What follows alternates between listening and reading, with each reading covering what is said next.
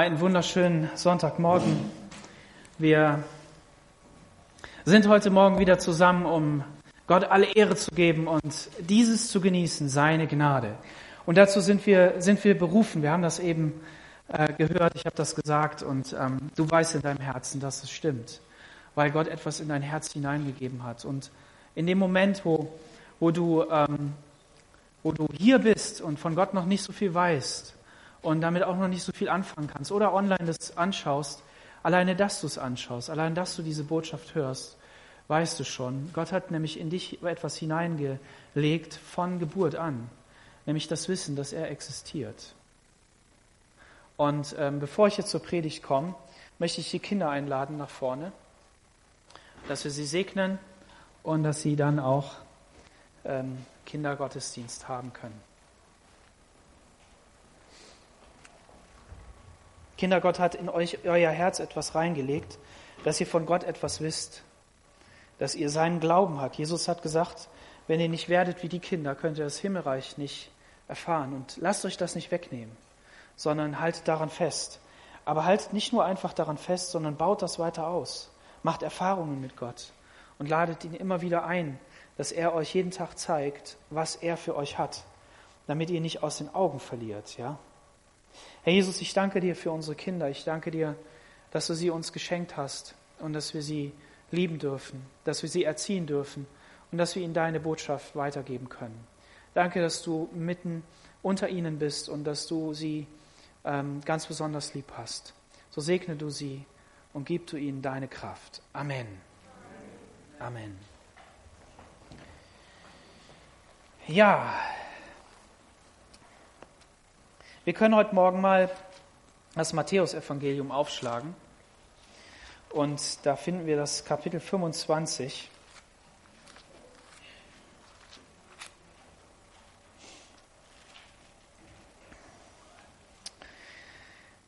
Und ähm, in diesem Kapitel 25, da wird von Jungfrauen gesprochen. Und ähm, Jungfrauen zu finden, war immer ein, eine wichtige Sache, ob es für gute Dinge war oder für schlechte Dinge. Ähm und hier erzählt Herr Jesus ein Gleichnis und ich lese das einfach mal vor. Matthäus Kapitel 25. Dann wird das Himmelreich zehn Jungfrauen gleichen, die ihre Lampen nahmen und hinausgingen dem Bräutigam entgegen. Fünf aber von ihnen waren klug und fünf waren töricht. Die Törichten nahmen ihre Lampen, aber sie nahmen kein Öl mit sich. Die Klugen aber nahmen Öl mit in ihren Gefäßen mit ihren Lampen. Als, sie nun der Bräutig, als sich nun der Bräutigam verspätete, wurden sie alle schläfrig und schliefen ein. Um Mitternacht aber erhob sich ein Geschrei. Seht, der Bräutigam kommt. Geht hinaus ihm entgegen. Da standen diese Jungfrauen alle auf und schmückten ihre Lampen. Die Törichten aber sagten zu den Klugen, Gebt uns von eurem Öl, denn unsere Lampen erlöschen. Da antworteten die Klugen, Nein, weil es sonst für uns und euch nicht ausreicht. Geht aber hin zu den Krämern und kauft für euch selbst. Und als sie hingingen, um zu kaufen, kam der Bräutigam, und die bereit waren, gingen mit ihm hinein zur Hochzeit und die Tür wurde verschlossen. Später kamen auch die anderen Jungfrauen und sagten, Herr, Herr, mach uns auf. Er antwortete aber wahrlich, ich sage euch, ich kenne euch nicht. Darum wacht, denn ihr wisst nicht, denn ihr wisst weder Tag noch Stunde, in welcher der Menschensohn kommen wird. Bis hierhin Gottes Wort. Wir haben verschiedene Arten und Weisen, wie die Bibel uns Dinge erklärt. Und manche von denen sind direkt zu verstehen, andere sind nicht wirklich zu verstehen. Und selbst bei denen, wo wir sagen, ja, das ist, das ist Erzählung, da wird einfach etwas ganz nüchtern erklärt, auch da merken wir, wenn wir dann die Geschichtsbücher aufschlagen, dass ähm, die Bibel manche Sachen betont und andere weglässt. Und da merken wir einfach, dass Gott durch sein Wort uns eine bestimmte Sicht, seine Sicht zeigen möchte seine Sicht auf die Welt, seine Sicht auf das Evangelium, die gute Botschaft, nämlich dass Jesus kommt und uns errettet und dass wir an ihn glauben sollen. Und diese Geschichte, die erzählt uns die Bibel. Und als Jesus dann gekommen ist, hat er auch ähm, erzählt. Er hat auf verschiedene Arten und Weisen erzählt. Er hat erzählt, indem er selbst begegnet ist. Er hat gesagt, wenn ihr mich seht, dann seht ihr den Vater. Also war Jesu Leben selbst schon eine ähm, Geschichte, eine, etwas, was man ablesen konnte, die, wie, wie er sich verhalten hat. Und dann hat er auch in verschiedenen Arten und Weisen erzählt. Er hat Gleichnisse gehabt. Er hat Wunder getan. Er ist wohin gegangen. Er hat gesagt, nee, wir müssen jetzt an einen anderen Ort gehen. Ich kümmere mich jetzt um diesen Menschen und ich kümmere mich jetzt um jenen Menschen und ich halte jetzt dem einen Vortrag und hier korrigiere ich etwas und da muss ich jetzt sein und nee, ich gehe noch nicht dahin. Also er hat unterschiedlich ähm, erzählt. Und hier finden wir eben Gleichnisse. Und Gleichnisse bedeutet, dass es Dinge sind, die in einer Geschichte eine Wahrheit verpacken, die, die eben vielleicht nicht gleich sichtbar ist oder wo dieses, dieses Gleichnis nicht allumfassend komplett alles beschreiben will in diesem Gleichnis. Ich nehme ein anderes Beispiel. Gott ist unsere Burg. Gott ist unsere Burg. Ähm, was soll das bedeuten? Macht mal Vorschläge. Was bedeutet, Gott ist unsere Burg? Schutz. Ja, was noch? Sicherheit. Bietet eine Burg nur Schutz und Sicherheit? Zuflucht, okay. Ja. Was noch? Vielen Dank. Ja, genau. Was noch? Denkt mal, wart ihr schon mal in Niedecken? Ihr müsst mal einen Ausflug nach Niedecken machen. Also wenn ich an Niedecken denke, und mein Papa hat uns ja dann immer die tollen Geschichten erzählt. Der konnte immer, der kann immer tolle Geschichten erzählen. Also nicht Geschichten, ne, sondern super. Aber wir haben sie nicht behalten, leider. Ähm, da denke ich immer an den Kerker. An diesen, diesen, diesen Raum da unten. Ist Gott jetzt ein Kerker? Wo ist bei Gott denn die, die Zugbrücke? Was ist mit den Kanonen? Da steht so eine Kanone. Oder der, der Brunnen, okay, Gott ist so ein Brunnen, ne? Ja, lebendiges Wasser, ja, okay, das kriege ich noch hin. Ist es, ist es so? Ist, ist das der Sinn von Gleichnissen? Nee, ihr habt es schon richtig gemacht. Ihr habt nämlich einen Aspekt oder verschiedene Aspekte von dieser Sicherheit, von dieser Geborgenheit, von dem, was Gott damit ausdrückt, habt ihr genannt und nicht die anderen Sachen, okay? Nicht die Ritter und was weiß ich was alles, sondern nur das. Und genau das, darum geht es. Gleichnisse sind, um etwas ähm, zu beschreiben, was, was, äh, was, was man eben beschreiben möchte, aber es bedeutet nicht, dass jeder Aspekt jetzt vollumfänglich auf diese Situation auszulegen ist. Und wenn wir dann eben jetzt hier dieses Gleichnis haben, dann stellen wir Folgendes fest. Wir stellen nämlich fest, dass Jesus uns mit der falschen Gruppe in dieser Hochzeit vergleicht. Habt ihr das schon mal festgestellt? Ja? Wer von euch ist denn eine von den Jungfrauen, die auf Jesus warten, damit die Braut dann irgendwann dahin geht? Wer ist das? Mal Hand hoch. Okay, gut. Richtig, ihr habt, ihr habt den Nagel auf den Kopf getroffen. Heute geht es um Jungfrauen. Heute sind wir Jungfrauen. Aber eigentlich sind wir doch Braut. Wer ist denn Braut? Jetzt mal Hand hoch. Alle, alle, komm, Hand hoch. Du bist Braut Jesu. Außer die, die noch nicht errettet sind. Aber du darfst gerne, bist eingeladen dazu. Das sind so Fangfragen, ich mag die auch nicht. Und ganz schlimm finde ich so Fangfragen, wo du irgendwas wissen musst und dann das jetzt hier sagen sollst. Und eigentlich weißt du das auch, nur dann fällt es dir nicht ein. Ganz schlimm. Aber ich will, ich wollte, ich, ich, der Prediger will ja immer, dass derjenige, der zuhört, auch aktiv mit zuhört und mit hineingeht in diese, in diese Sackgasse, um zu erkennen, dass es eine Sackgasse ist. Und Edison, glaube ich, war es, der hat gesagt, ähm, wir wissen noch nicht, wie das mit dem Licht ist, ja mit der Birne. Aber wir wissen jetzt zu 50 Wegen, wie es nicht funktioniert. Okay? Also bei den Erfindern, die was erfunden haben, die, die haben auch die Sackgassen toll gefunden. Und wie gut wäre es, wenn wir im Glauben auch die Sackgassen gut finden, weil dann wissen wir ja, wo der, dass es hier nicht lang geht, sondern dann gehen wir woanders lang. Ne? So. Okay, ich will mich daran nicht aufhalten. Also, ich will Folgendes sagen, und da spreche ich jetzt mal zu den verzagten Herzen, die immer denken, sie sind die Törichten. Ja? Ähm, interpretiere nicht immer alles komplett da rein. Dein ganze, die ganze Glaubenspalette ähm, in dieses Gleichnis. Jesus vergleicht uns hier mit Jungfrauen, wir sind aber eigentlich die Braut. Das heißt, Jesus will nicht sagen, du gehörst zu den Jungfrauen im eigentlichen Sinne, sondern Jesus möchte etwas anderes sagen. Was will er denn sagen? Wir haben es gelesen. Was will er sagen? Er will immer das sagen, was er hinter dem Gleichnis gesagt hat. Ja? Stimmt das? Ja? Lesen wir nochmal.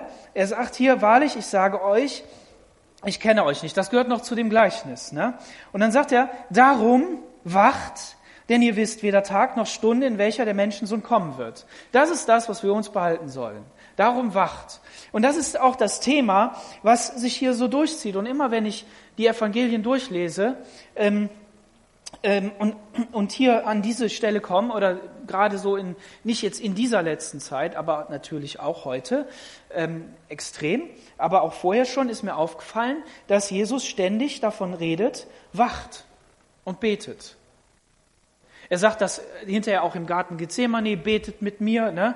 Ähm, ich habe mir diese ganzen Stellen, habe ich mir rauskopiert und ich gucke da mal eben so rein, um euch da mal ein paar Beispiele zu nennen. Ähm,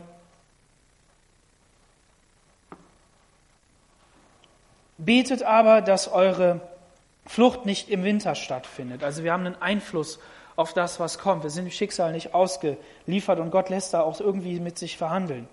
Ähm, Matthäus 26, da heißt es, meine Seele ist bis zum Tode betrübt, das habe ich eben gesagt. Bleibt hier und wacht mit mir. Wacht und betet, Vers 41. Betet aber, Markus 13, das ist nicht im Winter, hatten wir schon, aber eben anderes Evangelium. Ja, hier wird es immer wieder, wird es, wird es erwähnt. Ähm, Lukas 21, wacht aber zu aller Zeit betend, damit ihr imstande seid, all diesem, was geschehen soll, zu entfliehen und vor dem Sohn des Menschen zu stehen. Ja, und die Apostelgeschichte auch, ne, ähm, wird auch davon, darum wacht und denkt daran, dass ich drei Jahre im Gefängnis äh, war das jetzt weiter? Nein, das stimmt gar nicht. Dass ich drei Jahre lang Tag und Nacht nicht aufgehört habe, euch jeden Tag in Tränen zu ermahnen. Also, was, was ich sagen möchte ist, ähm, wenn, wenn der Jesus jetzt zum Ende seines Lebens auf dieser Erde oder die Apostel, wenn sie, wenn sie eine Gemeinde ganz eindringlich ermahnen können, nachdem sie eine Zeit gearbeitet haben oder verschiedene Situationen, da sagen sie nochmal das Wichtige. Und Jesus ist ja hier auch in den letzten Kapiteln, ne, Kapitel 25, Matthäus hat 28 Kapitel, und er gibt ihnen hier nochmal so, so deutlich das, was das Reich Gottes anbetrifft. Und Jesus ist derjenige, der sie jetzt darauf hindeutet, zu sagen, Leute, wenn ihr mir nachfolgt, dann wacht und betet. Und das ist das, glaube ich, was, was Gott auch uns als Gemeinde sagt. Dass er sagt, wacht und betet. Seid wachsam. Und wenn wir uns eben dieses Gleichnis anschauen, dann wissen wir, das haben wir jetzt gerade gelernt, dass wir nicht alles einfach so eins zu eins für uns übersetzen müssen, sondern dass wir auf den Kern, auf das, was Jesus ankommt, dass wir uns das merken müssen. Und was hier eben auch ähm, beschrieben wird, und darum geht's ja, ist ja eine Hochzeit. Und ich habe mal irgendwann habe ich ähm, was Schönes gefunden, nämlich die Erklärung zwischen einer jüdischen Hochzeit und dem, was uns Christen so begegnet. Und ich nehme mal ein paar Sachen raus. Wir müssen uns ja vorbereiten auf Hochzeiten. Habt ihr das gewusst? Es stehen Hochzeiten an. Und es ist zwar erst nächstes Jahr, aber es kommt schneller, als ihr denkt. Ja? Und äh, das ist eine fantastische Sache. Ähm, Wir sind viel mehr in eine Hochzeit involviert, als wir denken. Alle.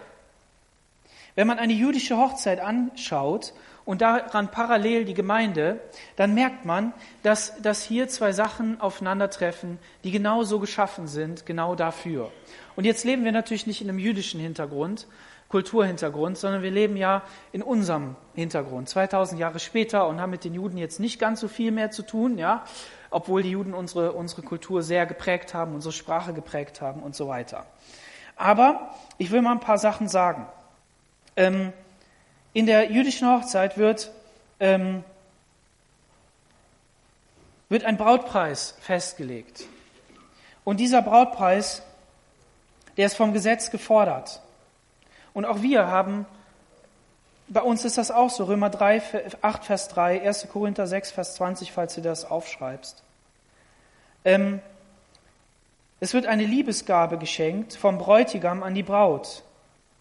Die wird nicht vom Gesetz gefordert, aber das ist in der jüdischen Hochzeit so. Gläubige erhalten ein Geschenk vom Herrn aus Liebe, ewiges Leben, alles, Johannes 14, 13, Frieden. Dann gibt es eine Mitgift, die Gabe des Vaters an die Braut zur Vorbereitung auf ihr künftiges Leben. Die Gläubigen erhalten Gaben vom Vater, um sie für ihr neues Leben auszurüsten, den Heiligen Geist, geistliche Gaben und so weiter. Müsste da nochmal eine separate Predigt drüber machen.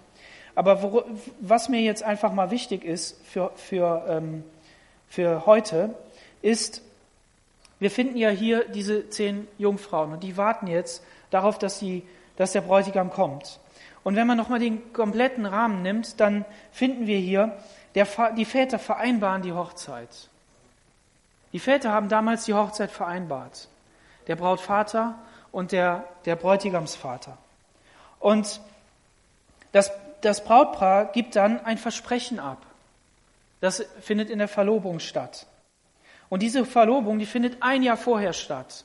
Und es ist so, dass diese Verlobung im Grunde genommen nichts anderes ist, rein rechtlich gesehen, schon wie, wie die Hochzeit. Also man ist dann schon verheiratet. Und wenn man dann auseinandergehen würde, ob durch Tod oder bewusste Entscheidung, man müsste sich, man würde getrennt werden wie bei einer Hochzeit. Die Braut, im Falle des Versterbens des Bräutigams, würde zur Witwe werden.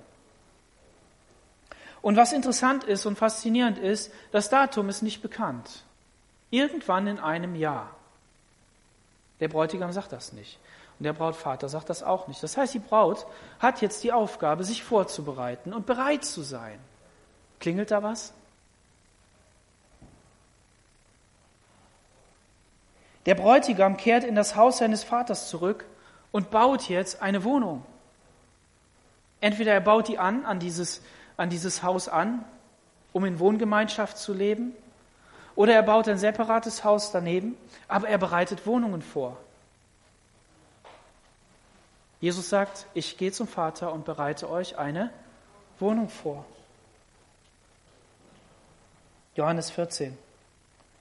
Er bereitet alles vor, er kauft alles ein und dabei beobachtet der Vater den Bräutigam. Und wenn der Vater sieht, dass der Bräutigam bereit ist, wenn der Vater sieht, dass der Bräutigam bereit ist, dann sagt er, jetzt ist der Tag gekommen. Jesus sagt, ich weiß nicht. Das hat der Vater in seiner Weisheit beschlossen. Und genauso ist das in der jüdischen Hochzeit auch. Die Braut wird plötzlich geholt. Dann sagt der Bräutigam so, der Vater sagt so, jetzt, ist, jetzt geh mal los, schnapp deine deine Junggesellen, schnappt, schnappt deine Leute, nehmt euch eine Fackel, geht los. Warum müssen die denn eine Fackel nehmen? Weil die Hochzeiten in der damaligen Zeit oder im Orient, ich habe mit Josef gesprochen und der hat es bestätigt, zumindest so in die Richtung, ist ja heiß in den, in den Ländern. Und wenn es heiß ist, hast du keine Lust, dass die Hochzeitstochter schon gleich mal so zerfließt. Oder die Schminke vom Gesicht runterschmilzt oder was auch immer. Sondern du wartest, dass es kühl wird. Und deshalb kommt der Bräutigam so irgendwo am Abend bis Mitternacht. Die Braut wird plötzlich geholt. Und auch wir warten auf unsere Entrückung. Denn der Herr sagt, er, er kommt plötzlich. Beim Schall der Posaune. Warum denn beim Schall der Posaune oder des Schofars oder was auch immer du da nimmst? Weil der Bräutigam jetzt zum Dorf der Braut geht mit seinen Leuten und es wird ja dunkel und in den Ländern wird es ja direkt dunkel. Ja, also es ist ja so Äquator, ne? Und, und wenn es dunkel wird, dann braucht er ja Licht. Und dann kommt er und dann siehst du am Horizont, siehst du die Fackeln. Und ist ja die damalige Zeit, wir haben ja noch nicht so viel Licht gehabt, so viel Lichtsmog, ja, wo wir nichts mehr gesehen haben, sondern da siehst du ja noch was. Also siehst du es von ferne. Und dann, halt, und dann wird das, die Trompete geblasen, der Bräutigam kommt. Und jetzt machen sich alle bereit. Beim Schall der Posaune, wenn der Herr wiederkommt, dann werden zuerst die Toten auferstehen. Und dann werden werdet ihr entrückt und gemeinsam dem Herrn entgegen, wie es im Thessalonischer Brief heißt. Und dann wird die Braut gekrönt. Sie wird edel gekleidet und gekrönt. Auch wir werden edel gekleidet und gekrönt. Und dann kommt der Bräutigam dorthin und die, die Brautjungfern, die, die ziehen mit der Braut ihm entgegen. Und die müssen sich bereit machen, die müssen ihre, ihre Lampen bereit machen. Und diese, diese Lampen, da gehe ich später darauf ein, wie, wie man sich das vorzustellen hat. Nur noch mal den groben Rahmen. Und die Braut wird dann in das Brautgemach geführt beim Bräutigam. Und dort bleibt sie erstmal eine Zeit. Sieben Tage. Und dann findet die Hochzeit statt. Und das, was ja interessant ist, ohne dass man sich jetzt mal festlegt, wie genau das denn jetzt nur ist. Obwohl man es schon ziemlich genau sehen kann. Ähm, aber wir werden auch entrückt zum Herrn. Und ich habe gesagt, dann findet da erstmal ein Sektempfang statt. Ne? Ist klar. Und dann reden wir so miteinander und erzählen uns, unterhalten uns. Und dann sagt der Jesus, jetzt geht's mal los. Ne? Wir müssen. Ne? Zeit drängt. Wenn wir nicht mehr auf der Erde sind, dann wird es hier katastrophal werden. Weil die Gemeinde ist weg. Das Licht ist weg. Das Salz ist weg. Also wird es kräftig durchgemischt. Und bei der Braut ist es so, die, die ist dort ähm, sieben Tage. Und interessant ist ja auch, dass es eine Trübsalzeit gibt, die sieben Jahre lang dauert. Und ob wir jetzt nun davor entrückt werden oder in der Mitte oder wie auch immer, das ist mir gerade heute Morgen mal egal. Aber interessant ist doch, und das können wir heute Morgen mal lernen, dass diese, diese Zahlen zeigen, wie nahe die Sachen beieinander sind und dass Gott damit eine Intention hat und dass er das zeigt. Und die Juden natürlich, wenn die so eine Hochzeit vor sich haben, die wissen ja genau, wie alle Dinge da ablaufen, dann haben die natürlich verstanden, was Jesus mit der Hochzeit gemeint hat. Und manch, genau, so, lassen wir das. Wir sehen das hier. Und dann findet das Hochzeitsmahl statt. Dann findet die Hochzeit statt. Also, was wir heute Morgen lernen, ist, die Hochzeit eines Juden, vor allen Dingen in der damaligen Zeit, ist ähnlich dem, was, was Gott in der Offenbarung über die Endzeit, über die Zeit eigentlich sogar der Braut gesagt hat. Und jetzt sage ich euch noch was. Wir haben ja letzte Woche Abendmahl gefeiert. Und Jesus sagt immer, wenn ihr von dem Brot esst und von dem Wein trinkt, denkt daran, dass ich für euch gestorben bin. Wenn, wenn der Braut die, die, der, wenn die Braut und der Bräutigam jetzt sich das Versprechen zur Verlobung geben, dann trinken sie Wein und essen sie Brot in so einer Hochzeit. Das ist nicht fantastisch? Du bist verlobt mit Jesus, bist versprochen. Schauen wir jetzt mal in dieses Gleichnis hinein. Also Jesus vergleicht hier, dann wird das Himmelreich zehn Jungfrauen gleichen. Er möchte einen Aspekt sagen. Er möchte etwas sagen, was ihm wichtig ist. Wir hatten das schon gesagt. Sie nahmen ihre Lampen und gingen hinaus dem Bräutigam entgegen. Es war dunkel, es war Nacht. Sie gehen dem Bräutigam entgegen. Sie brauchen dazu Licht. Fünf von ihnen waren klug und fünf waren töricht. Was bedeutet töricht? Dumm. Einfach nur dumm. Ist nicht so wichtig, ist egal, das wird schon, das wird schon passen, das reicht schon für uns aus. Wir brauchen uns nicht vorbereiten, wer weiß, wie auch immer. Jesus geht darauf nicht näher ein. Fünf waren klug, fünf waren töricht. Und töricht war eben einfach dumm, ja, dumm. Und die Törichten nahmen ihre Lampen, aber sie nahmen kein Öl mit. Und es ist doch so, zu so einer Lampe gehörte Öl. Also wenn ich auf ein Ranger Camp fahre und ich nehme jetzt so eine Gaslampe mit, wir haben so Benzingaslampen oder wie auch immer, auf jeden Fall kippst du da Benzin rein, dann pumpst du und dann ist da so ein Strumpf drin und der, der brennt, der glüht. Und ich, und ich nehme jetzt, und ich nehme jetzt ähm, den Treibstoff nicht mit. Dann kann ich nichts sehen. Dann habe ich kein Licht. Mittlerweile haben wir die LED-Lampen. Wenn ich keine Batterien mitnehme, wird es nichts. Und die modernen Erfindungen von wegen, ich lade das irgendwie auf mit Kabel, ist auch nicht so cool für so ein Camp, weil wenn du keine Stromversorgung hast, dann weißt du nicht, wo du laden sollst. Ja, gibt eine Powerbank und so. Alles klar. Aber der Punkt ist, die haben es einfach nicht mitgenommen und die gibt es. Und dann fasst man sich an den Kopf, wie kann denn das nur sein? Aber schaut euch doch mal die Welt an. Schaut euch doch mal die Welt an. Es gibt immer dumme Menschen. Und damit will ich die nicht verachten, sondern genauso wie Jesus das hier sagt. Es gibt immer dumme Menschen. Immer. Wo du denkst, ja, wie kann er denn nur? Warum macht er das so? Wieso, wieso ist das so? Warum vernachlässigt er? Und vielleicht haben wir auch schon mal dazu gehört. Ja, wird schon passen. Nee, brauchen wir nicht. Wir wissen es besser.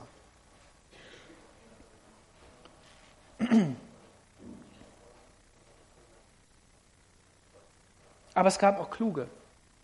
Die haben sich vorbereitet, die haben alles mitgenommen, die haben das Öl mitgenommen und die wussten, dass sie das brauchen. Als aber der Bräutigam sich verspätete, wurden sie alle schläfrig. Das war damals Sitte, dass man eben nicht wusste, wann der Bräutigam kommt. Und der hat sich extra verspätet, weil das wichtig ist, aus welchen Gründen auch immer. Bei meiner Hochzeit hat sich meine Frau verspätet. Die hat ihrem Papa gesagt, fahr noch mal eine Runde. Das ist in Brasilien wohl so wichtig. Und es ist ja immer so, wenn, wenn es einen Star gibt, der kommt ja immer später. Ne? Gibt's ja, gibt auch unter Christen, also unter Gemeinden so, so die Angewohnheit, dass die Pastoren irgendwie noch in so einer Lounge sind, dann kommen die später. Ich weiß nicht. Es gibt einen brasilianischen Pastor, von dem habe ich mir gestern sagen lassen, der war hier in unserer Gemeinde und er war immer pünktlich in seiner Gemeinde dann, als man ihn dann später, nachdem er hier war, besucht hat. Dann hat man ihn gefragt, du sag mal, warum machst du das eigentlich? Das ist doch eigentlich nicht selbstverständlich. Dann hat er gesagt, ja, ich habe in Deutschland was gelernt.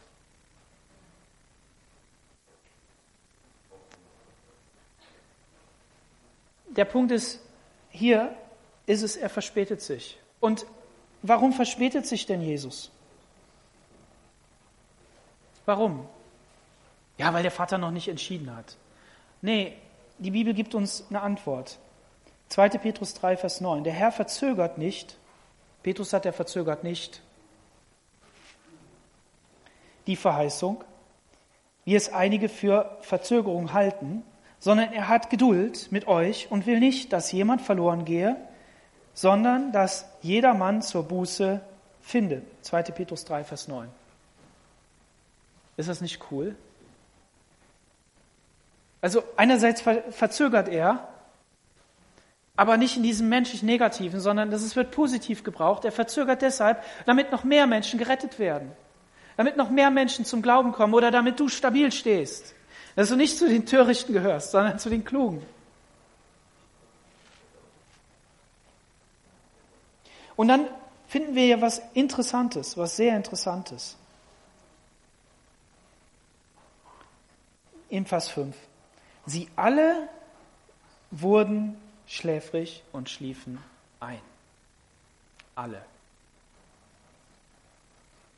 Und fünf von ihnen wurden eingelassen und fünf nicht. Ist es okay zu schlafen? Ja, ist wichtig. Du musst schlafen, weil wenn du nicht schläfst, dann schläfst du ein, wenn er kommt. Dann gähnst du ihn an. Ist nicht gut. Du musst schlafen. Und ich habe einen Prediger gehört, der hat gesagt, das Schlafen drückt aus, dass wir unsere tägliche Arbeit machen. Dass wir einfach unsere, unsere, die, die, das Tagewerk tun, das, was nötig ist heute an diesem Tag. Dass wir aufstehen, dass wir arbeiten, dass wir essen, dass wir schlafen gehen. Aufstehen, essen, arbeiten, schlafen. Einfach unser Tagewerk tun. Sie alle schliefen ein und es war völlig in Ordnung. Und doch sagt Jesus, wacht. Und damit muss er ja etwas anderes meinen. Es ist also nicht wichtig, dort zu stehen und zu sagen, ja, die Sternkonstellation ist jetzt so und so und er könnte ja jetzt kommen. Deshalb sagt Jesus, beschäftigt euch damit nicht. Ihr wisst die Zeit und Stunde nicht, sondern tut euer, euer Werk. Und in diesem ganzen Zusammenhang, wenn man das mal liest, hier Matthäus oder entsprechend dann auch die anderen Evangelien, da merken wir ja, Jesus redet von dem treuen Knecht. Der, der, der arbeitet. Und er redet von dem, der weggegangen ist und, und wenn er nach Hause kommt, dann will er die Knechte beim Arbeiten sehen. Er, er redet davon, dass wir, dass wir wach sein sollen, aber dass wir, dass wir ähm, eben nicht ähm, das Leben verlottern lassen sollen, wie diese Knechte, die dann dort beschrieben werden. Und das ist eben wichtig. Und im ersten Thessalonicher, für alle, die es nicht glauben, da steht ja auch im Kapitel 5, Vers 9, denn Gott hat uns nicht bestimmt zum Zorn, sondern dazu, die Seligkeit zu besitzen durch unseren Herrn Jesus Christus, der für uns gestorben ist, damit wir wachen oder schlafen, wir zugleich mit ihm leben. Darum tröstet euch untereinander und einer erbaue den anderen, wie ihr auch tut. Also wir sollen uns damit trösten, dass, dass es so geschieht und dass der Herr uns in seiner Hand hat.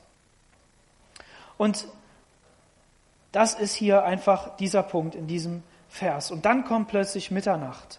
Was ist noch an Mitternacht passiert? Das Volk Israel ist aus, um Mitternacht aus, ausgezogen. Ja? Und der Jesus sagt in, einem, in einer Geschichte, da sagt er, sagt er den Satz, ihr wisst nicht, wann er kommt, seid bereit, seid jederzeit bereit. Ihr wisst nicht, ob er am Abend kommt, ob er um Mitternacht kommt, beim Hahnenschrei und noch irgendwas, habe ich jetzt nicht gerade auf der Platte. Vier Stück, vier Sachen. Und wenn man mal davon ausgeht, dass wir ja feiern Weihnachten, ne? abends, Mitternacht, könnte er uns entrücken, dann bleiben noch zwei übrig. Interessanter Gedanke. Aber egal, es geht ja nicht darum, sondern es geht ja einzig und allein darum, dass wir wissen, hier ist mehr drin. Hier ist einfach mehr drin. Sie zogen aus aus Ägypten. Um Mitternacht aber erhob sich ein Geschrei. Seht, der Bräutigam kommt, geht hinaus ihm entgegen. Da standen die Jungfrauen alle auf und schmückten ihre Lampen. Ihr müsst euch das jetzt so vorstellen. Es gibt ja eine andere Geschichte, da sagt Jesus, ihr habt ein, lasst euer Licht leuchten für die Welt und stellt es nicht unter ein Gefäß drunter, unter einen Stuhl drunter, da wo man es nicht sieht, sondern lasst es hell leuchten, damit alle es sehen. Und dieses, dieses Licht, das ist das Licht im Haus. Das, das im Haus ist. Und das hier ist ein Licht, was draußen ist. Und diese, dieses Licht, so habe ich mir sagen lassen, ist sozusagen so, so eine Art Fackel. Also ein, ein Stab, worauf ein Drahtgeflecht ist und da drin oder drum ist ein Lappen. Und dieser Lappen, der wird angezündet. Und jetzt Quizfrage, wenn du so einen Lappen anzündest, dann hast du ihn vielleicht vorher mit Öl getränkt und dann zündest du ihn an und dann brennt er. Richtig? Und wie lange brennt er? So lange, bis kein Öl mehr da ist. Und was machst du dann? Dann hast du eine Kanne mit Öl und gießt du das drauf und dann brennt es weiter. Und das ist so dieses, dieses Bild. Und die haben sich alle bereit gemacht. Und dann sagen eben diese Törichten, wir haben nicht vorgesorgt, wir haben, wir haben uns da nicht drum gekümmert. Uns war, uns war das nicht so wichtig, was auch immer. Und sie haben eben kein Öl. Und die Klugen sagen, wenn wir uns aber, wenn wir aber jetzt von unserem Öl abgeben, dann haben wir selber keins mehr. Das geht nicht. Du brauchst es selber. Du musst selber haben. Geht hin und kauft euch Öl.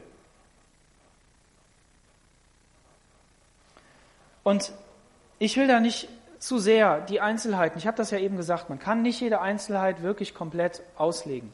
Und ihr wisst alle, dass, dass wir unsere Aussagen, die wir, die wir machen, in der Bibel immer durch mehrere Bibelstellen, durch Zusammenhänge bestätigen müssen. So, das heißt, wir, wir können natürlich sagen, ein Wort Gottes redet zu uns und es gibt uns diesen Impuls. Und wenn, wenn der gut ist und du merkst, ja, der ist eingebettet in, in dem, was Gott so ähm, an, an, ähm, an Weisheit und Gnade gegeben hat in seinem Wort, dann kannst du dich darauf auch stellen.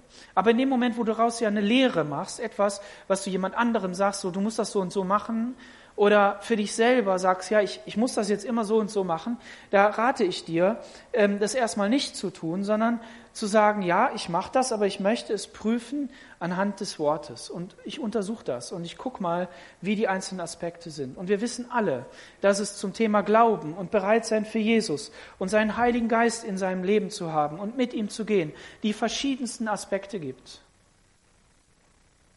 Wir können lau werden, wir sollen aber heiß sein. Wir können kalt sein und es ist besser, als laut zu sein. Weil Jesus sagt, die Lauen, naja, die sagen, ja, wir haben doch was, wir haben doch so eine Grundwärme da. Und so weiter. Ihr versteht, was ich meine. Oder ich denke, ich setze mal voraus, dass ihr das versteht. Und für alle, die es nicht verstehen, lasst dir gesagt sein. Der Punkt ist hier, dass Jesus darauf nicht tiefer eingeht. Aber wir finden eine Stelle. Ich habe mich immer gefragt, wie ist denn das mit dem Kaufen? Wieso sollen die denn bei den Händlern das Öl kaufen? Ist jetzt der Heilige Geist irgendwo der Händler oder wie, wie sieht das aus? Aber wir finden eine andere Bibelstelle, die heißt im Jesaja 55, Vers 1, da heißt es, Wohlan, alle, die ihr durstig seid, kommt her zum Wasser und die ihr keine, kein Geld habt, kommt her, kauft und esst. Kommt her, kauft ohne Geld und umsonst Wein und Mehl. Es könnte ein Hinweis sein. Ja, könnte ein Hinweis sein. Galater 3, Vers 3, da heißt es, seid ihr so unverständig, im Geist habt ihr angefangen, wollt ihr denn nun im Fleisch vollenden? Also Paulus hat hier diesen Galaterbrief geschrieben und er schreibt ihn an Leute, die, die, die, Jesus erlebt haben, die sein ewiges Leben in sich aufgenommen haben und die damit angefangen haben, sich bekehrt haben und dann irgendwie aber da nicht so wirklich vorangekommen sind, sondern in ihrem eigenen Eifer, in ihrer eigenen Kraft jetzt das Königreich Gottes weiterbringen wollen. Und da sagt Paulus, das geht nicht. Ihr müsst, das, das Reich Gottes muss durch Gottes Kraft weiter ausgebaut werden, vorangetrieben werden. So, wir haben diesen Gedanken, dass Menschen, die mit Jesus angefangen haben, dass sie irgendwie kalt werden können, dass sie sich irgendwie entfernen können und dass sie irgendwie nicht mehr ordentlich weitermachen, im Fleisch weitermachen. Den haben wir in der Bibel. Wir haben auch den, in der Bibel haben wir auch den Gedanken, dass, dass Leute, die, die zu Jesus sagen, Herr, Herr, dass Jesus die nicht gekannt hat, dass gar nicht wirklich sein Leben in ihm war. Haben wir auch.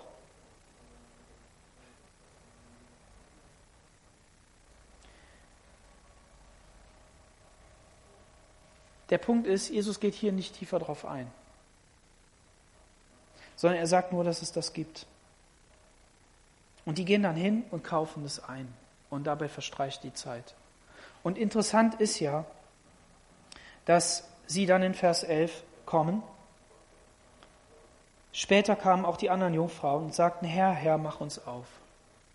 Und dieses Herr, Herr, das erinnert uns daran, dass sie sagen, ja, es sind welche, die sagen, Herr, Herr, und ich kenne sie nicht. Und Jesus sagt hier auch, er antwortet wahrlich, ich sage euch, ich kenne euch nicht. Er sagt nicht, ich habe angefangen, euch zu kennen und dann habe ich euch irgendwie wieder vergessen oder ihr habt mich vergessen oder wie auch immer, sondern er sagt das hier. Man könnte auch sagen, die waren nie wirklich ganz bei der Sache. Die haben Jesus, Jesu Leben nie ganz in sich gehabt. Die haben den Heiligen Geist nicht in ihrem Leben gehabt. Da war gar kein göttliches Leben. Die haben vielleicht nur gesagt, ja, Jesus ist cool irgendwie, ja, wir verstehen das und wir wollen ja auch irgendwie, irgendwie dabei sein, aber nie wirklich ganz gebrannt für Jesus. Könnte man auch sagen. Aber wie auch immer. Was ich sagen will, das alles ist ja eingebettet in das Evangelium, die gute Botschaft vom Kreuz. Von dem Kreuz, an dem Jesus hing und unsere Schuld und Sünde trug. Amen. Und dieses Evangelium, das wird jetzt hier, dieses Himmelreich, das wird hier beschrieben mit diesen Jungfrauen. Und Jesus möchte heute Morgen an dein Herz anklopfen und sagen, bist du wach? Bist du wach? Wir erleben gerade eine Zeit und Zeiten, muss man ja schon sagen, die auch so klopfend sind. Angefangen davon, dass wir in einen Lockdown hineingetrieben worden sind, indem wir die unterschiedlichsten Spannungen aushalten mussten. Der Jesus hat geklopft, hat gesagt, Gemeinde, was ist los bei euch? Müsst ihr euch sonntags immer treffen? Müsst ihr euch immer sehen? Was ist für euch wichtig? Wie sieht's aus? Könnt ihr euch auch privat treffen? Wie sieht dein Gebetsleben aus? Wie, wie sieht die Gemeinschaft mit mir aus? Was ist dir wichtig? Klopf, klopf. Die Welt wird erschüttert. Die Menschen, die Jesus nicht kennen, die, die auf einmal keine Gemeinschaft mehr haben, die, die auf einmal nicht mehr feiern können, die irgendwie eingesperrt werden, wenn wir an andere Länder denken, die, wo, wo die Leute ja wirklich in ihren Wohnungen eingesperrt worden sind. Hier in Europa war das ja in Spanien so und dann in Indonesien und wo auch immer.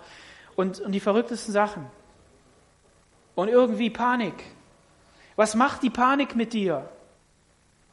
Wie kriegst du Leute gefügig gemacht, indem du sie in Panik versetzt? Ganz einfach.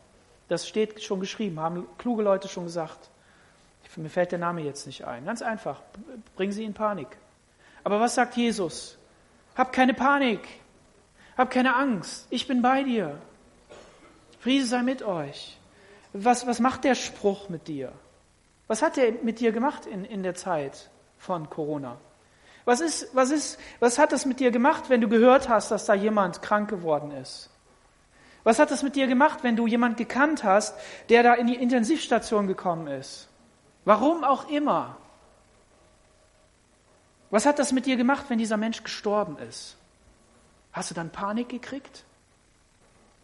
Hast du dann auch gesagt, ich muss jetzt Abstand halten?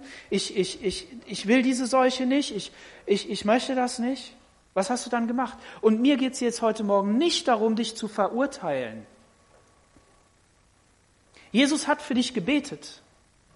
Jesus hat Petrus gesagt, du wirst mich verleugnen. Du wirst dich sogar selbst verfluchen. Wusste er ja, hat er jetzt so nicht gesagt.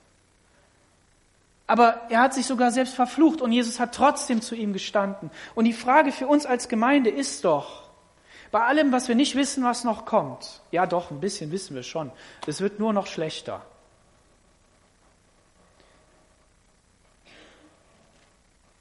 Was haben wir gelernt aus den letzten drei Jahren? Wir haben Panik gekriegt, als die Inzidenz bei 50 war. 50, hallo? Hat mal jemand geguckt, wie viel wir heute haben? Irgendwo Richtung Hunderte. Wir hatten auch schon Tausende und niemand hat es interessiert.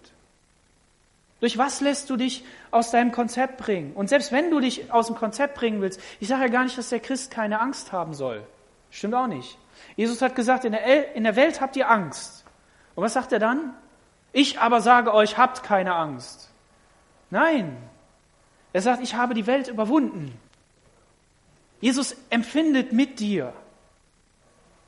Was, was hat das gemacht, als du dann gemerkt hast, ja irgendwie funktioniert das alles nicht. Ich habe äh, dieses genommen und jenes getragen und es hat mich trotzdem nicht geschützt.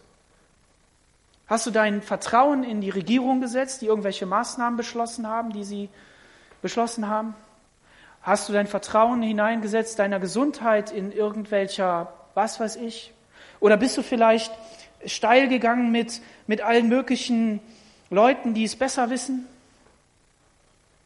Wo hast du dein Vertrauen reingesetzt? Und ich sage immer den Leuten, wenn ich so auf Konferenzen fahre und wenn wir uns da so unterhalten, dann sage ich immer, wir haben hart an der Kante gesegelt. Wir haben versucht, möglichst an der Kante zu segeln.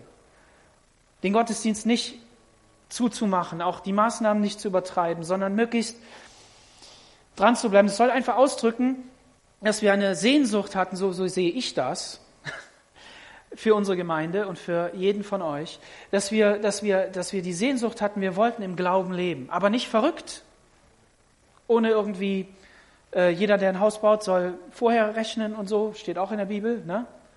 Ähm, sondern wir, wir, wir wollten einfach sagen, Jesus, wir vertrauen dir. Und auch wenn du das nicht gemacht hast, auch wenn du sagen musst, ja, ich habe da eigentlich versagt, was mein tiefes Vertrauen anbetrifft. Aber hey, da war ein, ein Funke, da war ein glimmender Docht, wo du gedacht hast, nein, und ich weiß doch, mein Erlöser lebt. Mein Jesus ist doch da. Er ist doch derjenige, der mich trägt. Und auch wenn ich eine andere Meinung habe als der andere, ne, ihr sitzt da in einer Reihe und ich weiß, der links von dir, der hat eine total andere Meinung als der von rechts von dir. Es gibt da so ein paar Reihen. Gibt's. Kein Problem. Da war ein glimmender Docht des Glaubens, dass Jesus uns durchträgt. Wacht. Was macht das mit dir, dass dieser Krieg ausgebrochen ist jetzt hier in Europa? Was macht das mit dir, dass, dieser, dass wenn ich dir heute Morgen sage, da gibt es nicht den bösen Russen, da gibt es nicht den lieben Ukrainer,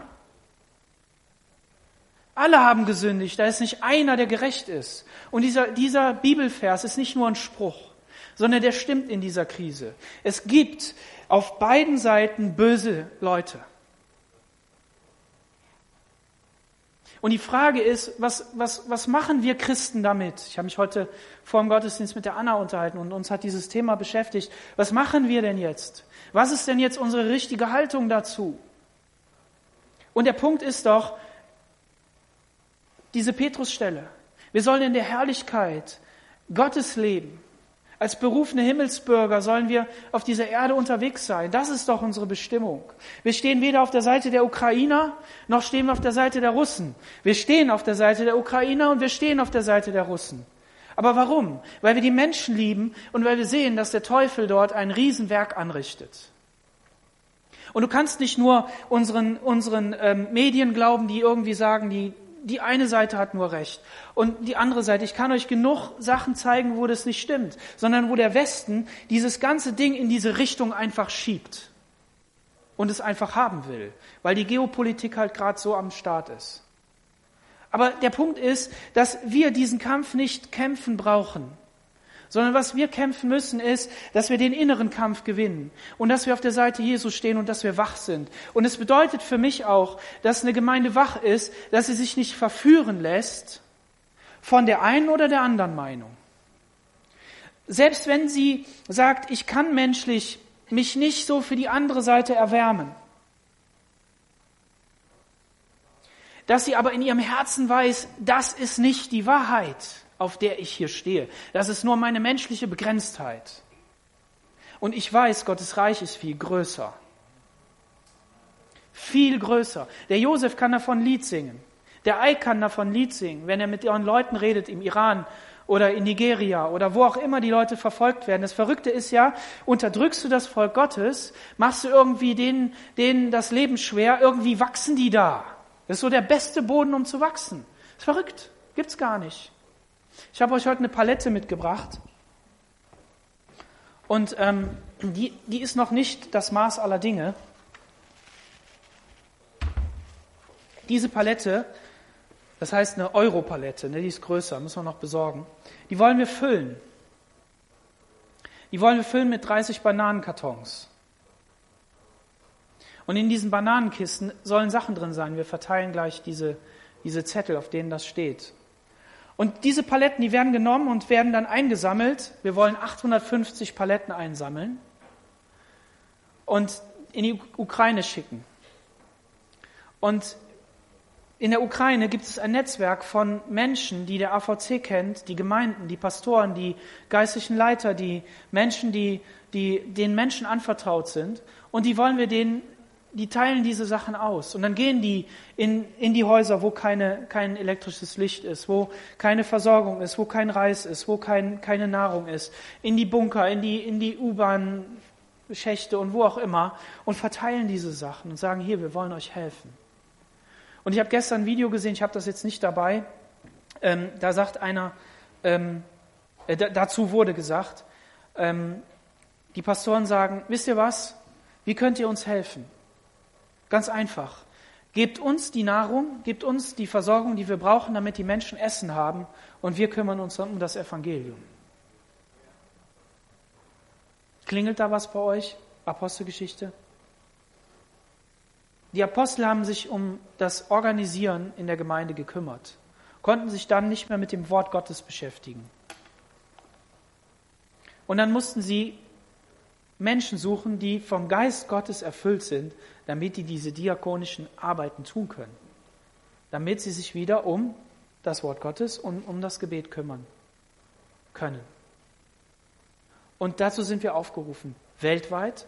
Und das ist unsere Perspektive. In all dieser, in dieser Not, lass uns nicht, lass uns nicht Kämpfer für diese Welt werden. Im, im, also in diesem Sinne, dass wir uns missbrauchen lassen, sondern lass uns Gotteskämpfer sein. Menschen, die andere Menschen aufrufen zur Wachsamkeit, die aufrufen und sagen, hey, werde wach. Guck mal, das Volk Israel ist da in der Wüste und dann stehen sie vor dem gelobten Land. Ne? Und dann und dann senden sie zehn Kundschafter aus und dann kommen die Kundschafter zurück und dann erzählen die Kundschafter, da sind Riesen und da sind, die sind alle so groß und die Städte sind so riesig und wir sind wie Heuschrecken bei denen. Und dann stehen zwei auf und sagen, das stimmt. Aber unser Gott ist größer. Unser Gott ist größer. Das Verrückte ist ja, das Volk Israel hat gedacht, die sehen, die sehen uns wie Heuschrecken. Aber hinterher haben sie mit der Rahab gesprochen und die hat gesagt, als ihr da in Ägypten ausgezogen seid, haben wir uns wie Heuschrecken gefühlt. Die Frage ist, wollen wir zu den zehn Kundschaftern gehören oder wollen wir zu denen gehören, in denen ein anderer Geist war, zu Josua und Kaleb? Hast du deine Lampe bereit? Ist Öl da? Bist du angeschlossen an Jesus? Lebst du, lebst du in seiner Gerechtigkeit? Nimmst du diese Gnade an? Ist sie in deinem Leben? Bist du ein berufenes Gotteskind?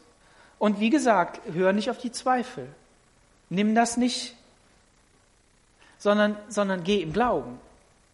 Und Glauben bedeutet nicht 89 Prozent zu wissen und dann zu gehen, sondern Glauben bedeutet irgendwie so von 0 Prozent bis im Glauben zu gehen. Amen. Ist das eine gute Botschaft? Ist es eine Botschaft, mit der wir fast allen ähm, Dingen begegnen können? Ich glaube ja, weil wir unsere Hoffnung auf Jesus setzen. Und wir